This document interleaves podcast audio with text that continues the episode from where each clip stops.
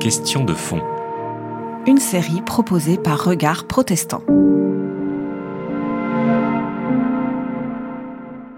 Il faut dire en effet que vers, euh, vers 1980, effectivement, euh, les protestants sont nettement plus à gauche en moyenne que, euh, que les Français. Et ce qui a frappé, c'est que au début de la Troisième République, la moitié des ministres du gouvernement Reddington en 1879 sont protestants. Quand, Mitterrand devient président de la République, le premier gouvernement Mauroy a 20% de ministres protestants.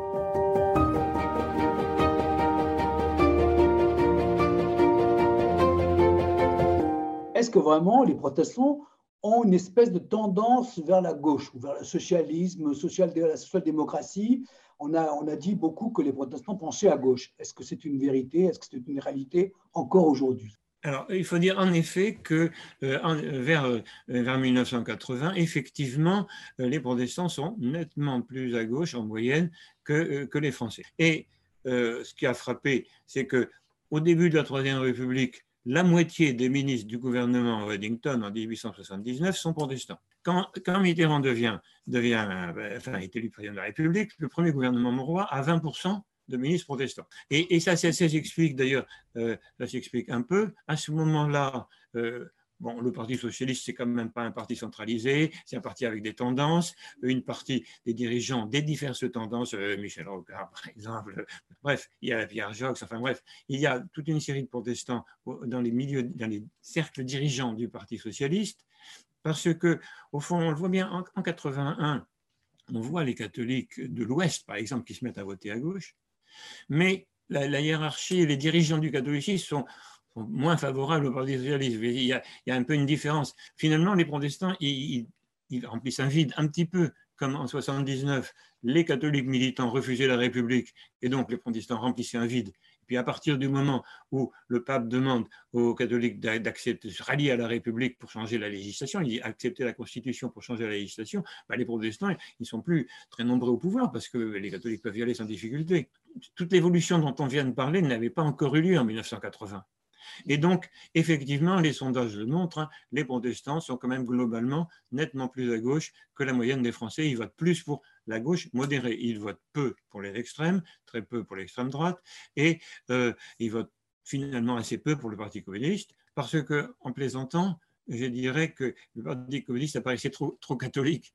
Non pas catholique, bien sûr, mais d'une organisation centralisée. Le Parti communiste faisait penser aux protestants à l'Église catholique dans son organisation, dans son autorité, etc.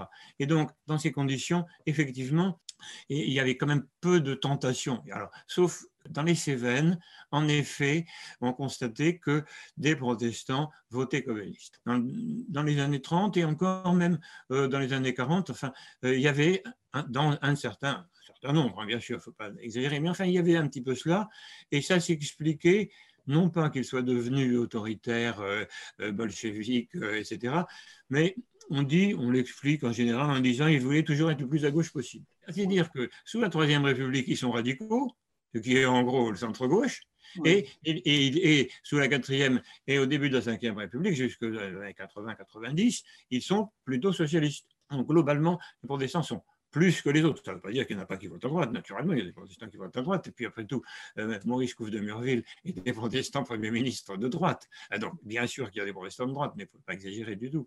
Par contre, ce que vous dites dans votre livre par rapport à ces gens de droite, c'est qu'ils sont, les protestants n'ont jamais été euh, pour des idolâtres par rapport à De Gaulle, par exemple. Ils n'ont jamais suivi à la lettre un leader. Il n'y a aucune euh, transcendance du pouvoir, si je puis dire. Parce mmh. qu'ils savent que le pouvoir légitime, ils ne remettent pas en question Louis XIV, le pouvoir légitime peut se tromper.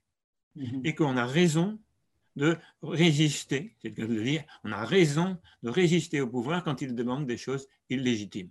Il y a quand même une tradition de résistance dans, d'abord, globalement, la réforme, c'est quand même une résistance. D'abord, on se, rebelle contre l'autorité au XVIe siècle, contre le pape. Mhm. Et puis, c'est accru par l'histoire de France. C'est accru par les persécutions, par les 14, etc. Donc, il y a cette tradition que l'État peut se tromper. Au fond, on se méfie toujours de l'État. Bien sûr, l'État républicain, ce n'est pas Louis XIV. Pour un catholique, Louis XIV, c'est un grand roi, et pour un protestant, Louis XIV, c'est un monstre à face d'homme. Alors, c'est pour ça qu'aujourd'hui, effectivement, ça se marque moins chez les protestants français, parce que euh, toute, cette longue histoire des persécutions, euh, que pour ma génération, j'ai 18 ans, mais pour ma génération, c'était encore un peu loin, mais encore. Mais c'est vrai qu'aujourd'hui, euh, je crois que beaucoup de gens même du mal à imaginer que l'Église catholique était persécutrice en France. Terminé, est-ce qu'on peut, qu'est-ce qu'on peut dire sur le, vote aujourd'hui, enfin dans les dernières années des votes protestants? Est-ce qu'il n'est pas nettement moins à gauche qu'avant? Est-ce qu'il ne s'est pas recentré? Est-ce qu'il n'est pas finalement devenu pas, pas, tellement caractéristique par rapport à l'ensemble du, vote en France? Alors, pour le plus récent, on peut dire que c'est 2017. Pour les élections de 2017, effectivement, euh, il y a des sondages très clairs.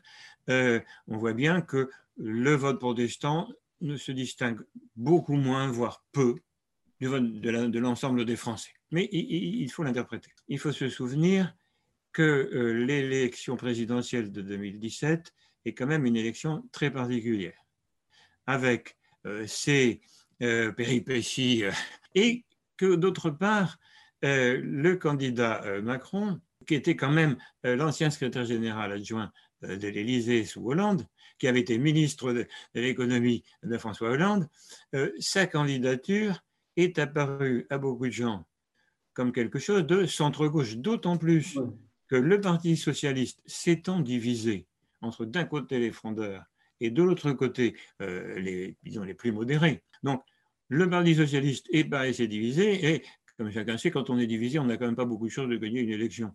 Tandis que, dans ces conditions, le parti de centre-gauche, celui qui, apparaissait comme euh, l'aile gauche, du, enfin, centre-gauche du Parti socialiste, c'était Macron. Mm. Euh, et, donc, et, deuxièmement, quelqu'un qui a toujours voté toute sa vie voté socialiste, vote pour Macron sans aucune difficulté.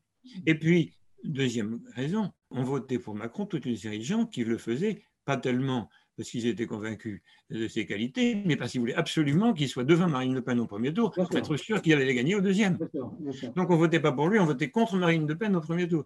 Donc les conditions très spécifiques de l'élection de, 2017 font qu'il me semble qu'on ne peut pas tirer de conclusion, mais il faut quand même voir quelque chose.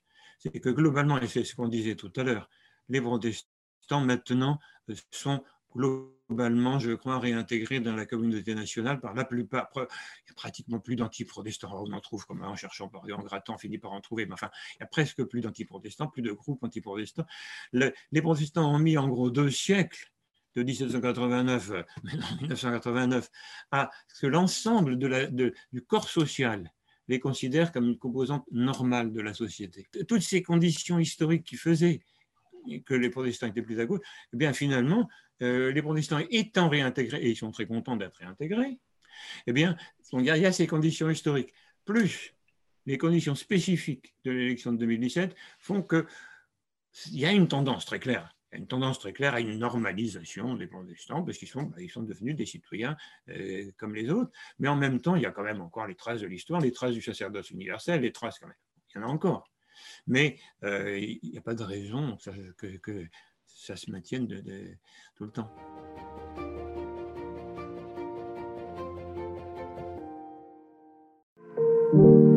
C'était Question de fond, une série de regards protestants.